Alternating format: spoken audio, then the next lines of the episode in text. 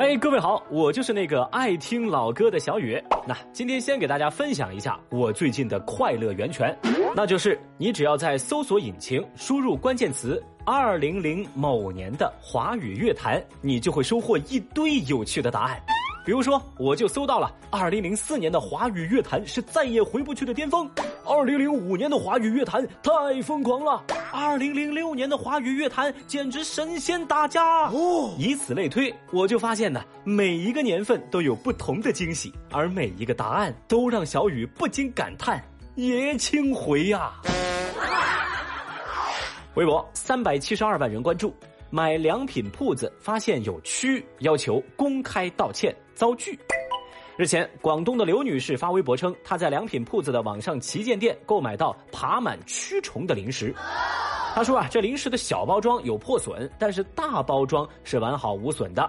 生产日期是今年一月，保质期一百八十天。那刘女士就质疑这是商家的安全检查不合格，就要求商家公开道歉，但是遭到了客服的拒绝。这个客服人员先后从赔偿四十多元加价加到一千块，希望赔这些钱，然后刘女士可以删掉网上发的帖子，并且保证不会再进行二次的投诉。刘女士见状，拒绝了客服提供的赔款，并将此事反映给了有关部门，等待后续的处理。对此，良品铺子回应媒体说，涉事产品是有出厂合格报告的，希望将争议的产品再次送检。那眼下，涉事产品已经在网店下架，消费者呢还没有收到退款，而有关部门也正在积极的处理此事。这相关情况引起了全网的热烈关注啊！我们都知道，预包装食品出问题，它不一定是原材料本身有问题，有可能在封装环节、运输环节出现了不可控的问题，也会导致眼前的结果。因此呢，网友们对于品牌的不满情绪啊，主要还是集中在客服对此事的处理上。从赔偿四十块一直到一千块，从希望删帖到不再投诉，客服这一番操作下来，那是妥妥践行了一句流行已久的名言：不解决提出的问题，而是解决提出问题的人。要知道，这背后透露出的逻辑就太可怕了。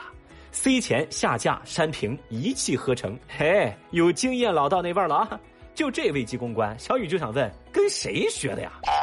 在这里呢，还必须得给刘女士点个赞，没有被客服的金钱收买，把产品的问题曝光，为广大消费者避坑做出了贡献。没错，是个热心、善良、正义感满满的好姐姐。啊，最后呢，有个知识点补充一下：如果说您遇上了这样的问题，一定要记得保存好物证，最好是发现问题别拆封，拆了也要第一时间录像或拍照，赶紧联系商家。要是遇上了类似刘女士的情况，就打幺二三四五投诉，跟商家沟通的录音、录像、文字都要保存好。而最重要的就是依照法律规定的额度索赔。第一，不要狮子大开口；第二，我建议不要接受商家给出的超出合理赔偿范围的赔付，否则有可能会被对方指控敲诈哦。总之，一切事情按照法定原则行事，就一定不会错。还社会公道，还世间清白。那良品铺子这事儿呢，让我们等待另一只靴子的落地。但有些企业的小动作啊，小雨是真的忍不了。微博一千九百二十四万人关注。H&M 碰瓷新疆棉花。日前，知名时尚品牌 H&M 集团发布了一项声明，跟风某些西方政客别有用心的政治议题，表示公司不与位于新疆的任何服装制造工厂合作，也不会从新疆采购产品的原材料。这份无知又傲慢的声明引发中国网友的强烈不满。嘿呦，您这一边抵制新疆产品，一边又在这赚咱中国人的钱，你是想多了吧？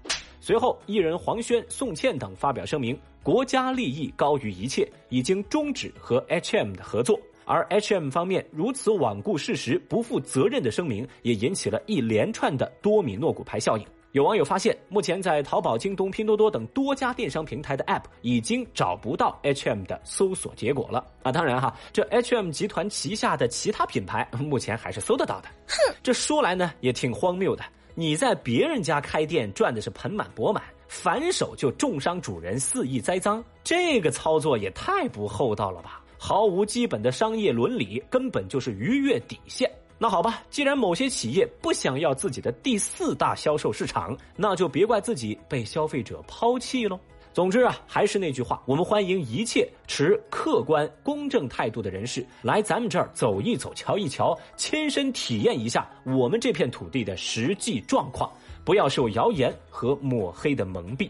眼见这事态收拾不住了，H&M 集团赶紧发布了一个声明，说 H&M 集团是通过全球认证的第三方采购棉花，并不会直接从供应商处采购棉花。另外呢，H&M 表示，集团一直秉持着是公开透明的原则，不代表任何的政治立场。这算个什么说法呀？对于这份避重就轻，甚至不像是回应的回应，网友们根本都不买账。说白了，为时已晚，诚意不够。那小雨，我就想问问这 H&M 公司，你们家是没通网吗？没通网，不知道去网吧看看啊？哎呀，对了，说到这个网吧呀，这个咱国内网吧的日子啊，好像还真不好过呀。微博一百二十七万人关注，网吧一年倒闭超过一万两千家。要知道，在个人电脑稀缺的时代，很多年轻人在网吧里感受着互联网带来的快乐。但如今呢，网吧已经逐渐淡出人们的视野，昔日辉煌早已不在。相关数据就显示，二零二零年网吧相关企业吊销数量为三千六百三十八家，注销数量为九千二百五十家，倒闭的网吧一共有一万两千八百八十八家。而截止到二零二一年的二月，全国存续在业的网吧总量为十二万四千八百一十八家。有业内人士认为啊，个人电脑已经逐渐成为每个家庭的必需品。作为曾经网吧的主力消费军，八零九零后也陆续成为社会的中流砥柱，也没有那么多时间跟精力再到网吧消费玩游戏了。而在他们以后的像零零后这样的消费群体，早就被手机端的游戏分流，随时随地就可玩。网吧对他们来说几乎没什么选择的必要。说到这儿，小雨想来做个小调查：手机边的各位，距离您上一次去网吧已经过了多久了嘞？节目下方评论区赶紧来说一说，让小雨来看一看，你们是不是跟我一样都是网瘾少年呢？